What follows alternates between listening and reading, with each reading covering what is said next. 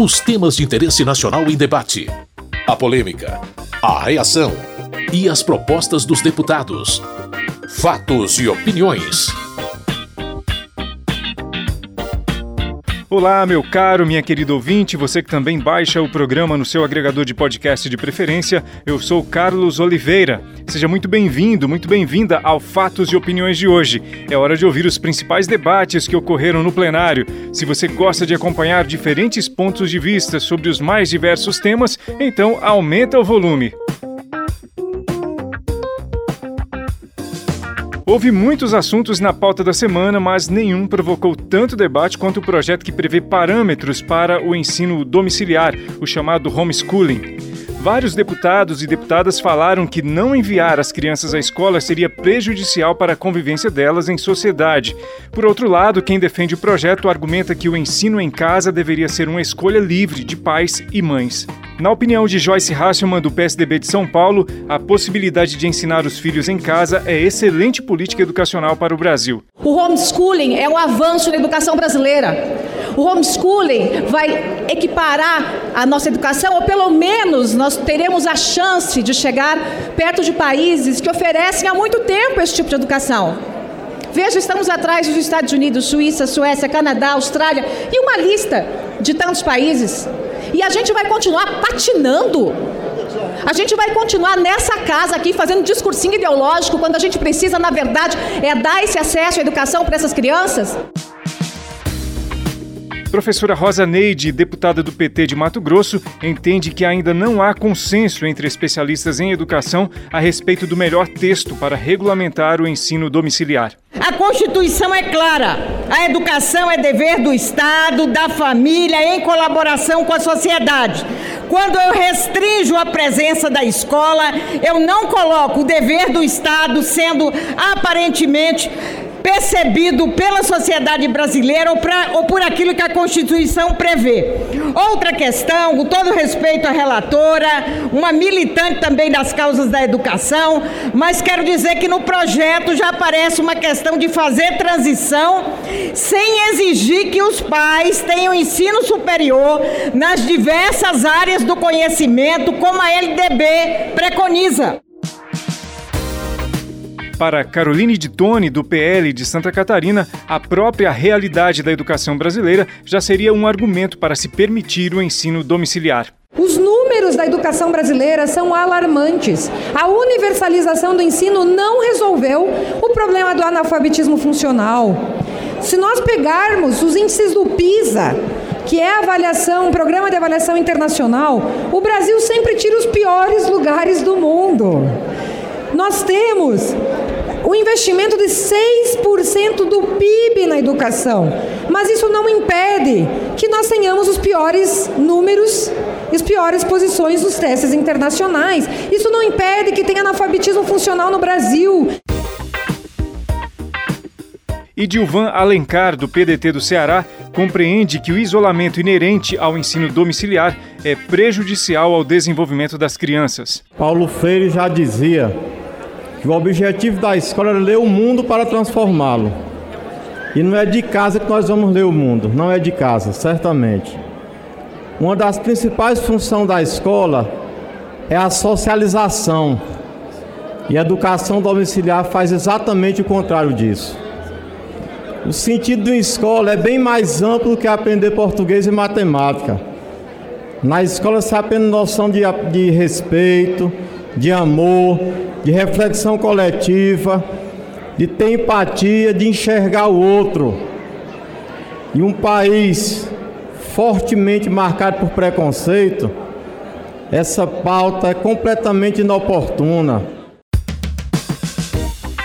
De acordo com a relatora do projeto e deputada pelo PSD do Paraná, Luísa Canziani, a regulamentação do ensino domiciliar garante segurança a quem já adota essa prática. Para que a gente faça duas coisas, para que a gente dê esse direito às famílias, mas sobretudo para que a gente garanta o desenvolvimento pleno das nossas crianças.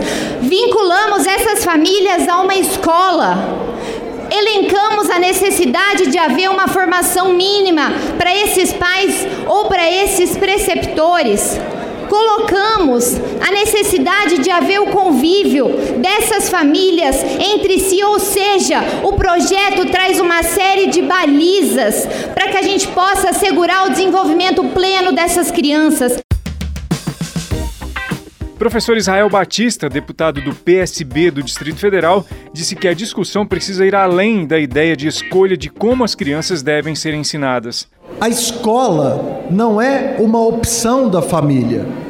A escola é um direito da criança. Nós entendemos também, senhor presidente, que escola junto com a família é o melhor que pode acontecer. Quando se reclama da escola, não se percebe que há uma ausência dos familiares na vida escolar das crianças e que o ideal é que a escola e a família, os pais e os professores estivessem juntos. Henrico Mizazzi, do MDB de São Paulo, ressalta que a proposta estabelece os limites para haver o ensino domiciliar. Uma série de verificações para coibir o abuso vai coibir o abuso ao obrigar que as famílias matriculem nas escolas, vai coibir o abuso ao obrigar que as famílias submetam as crianças a avaliações periódicas, que haja um tutor da instituição de ensino para acompanhar aquela família.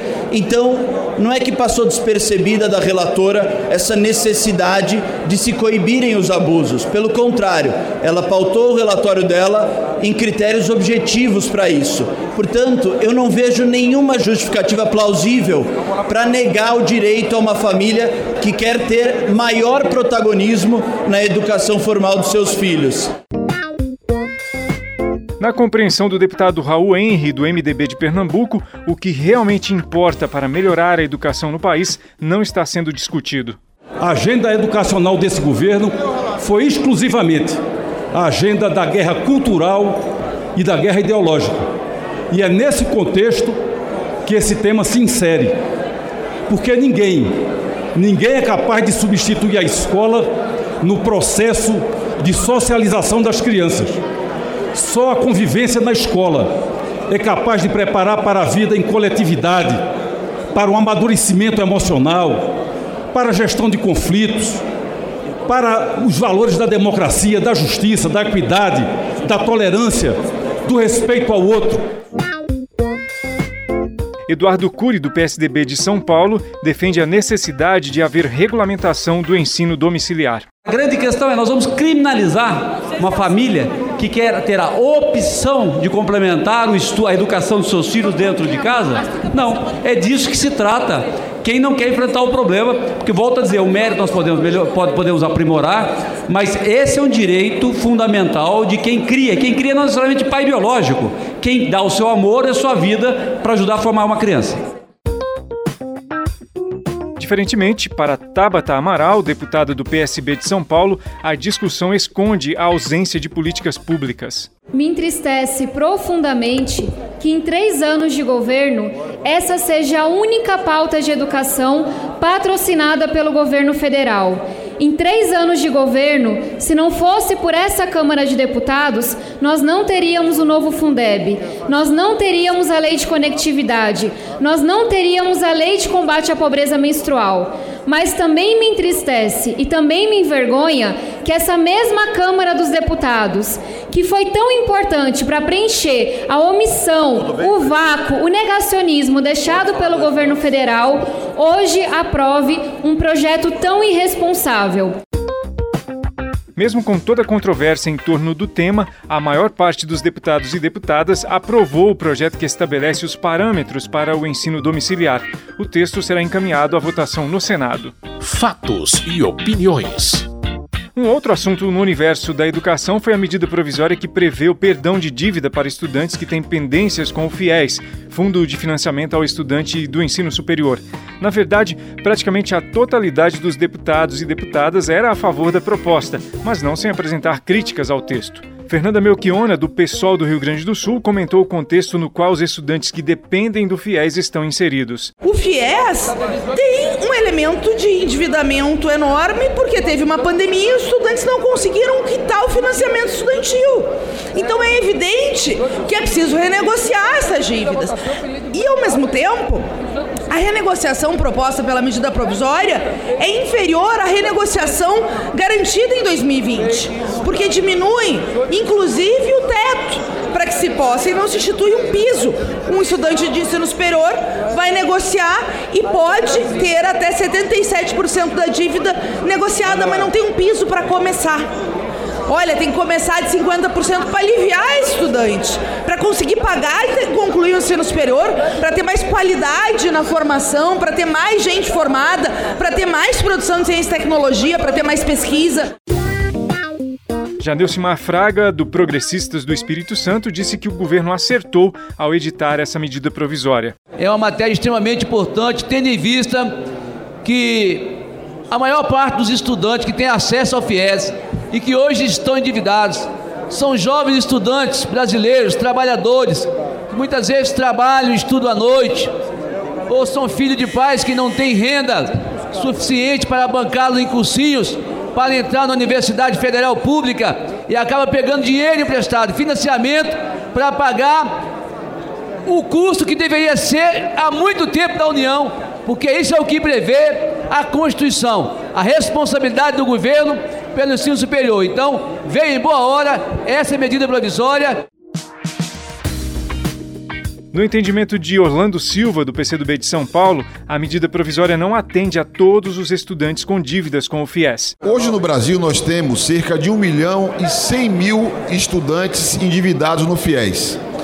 A solução que o governo apresentou só foi funcional para cerca de 150 mil estudantes. Ou seja, quase 90% dos estudantes endividados pelo FIES continuam sem perspectiva de sair do endividamento e construir a sua atividade profissional seguindo seus estudos. A bancada do PCdoB defende que todos os estudantes, a bancada do PCdoB defende que todos os estudantes endividados há mais de um ano sejam incorporados, tenham uma solução para renegociar as suas dívidas. O relator da medida provisória e deputado pelo Republicanos da Paraíba, Hugo Mota, listou as alterações que ele fez no texto original enviado pelo governo. Traz, primeiro, a possibilidade para essas pessoas que estão no CAD único ou foram beneficiárias do auxílio emergencial em 2021, a possibilidade de dividir em até 15 parcelas, ou seja, aumentamos em 50% a questão do parcelamento isso não afeta a previsão de receita do governo e estamos elevando o desconto de 92 para 99% de desconto. É praticamente uma anistia para esses mais de 455 mil contratos, são 455 mil estudantes, 455 mil famílias que vão poder quitar os seus débitos, dividindo em até 15 vezes pagando apenas 1% daquilo que foi financiado.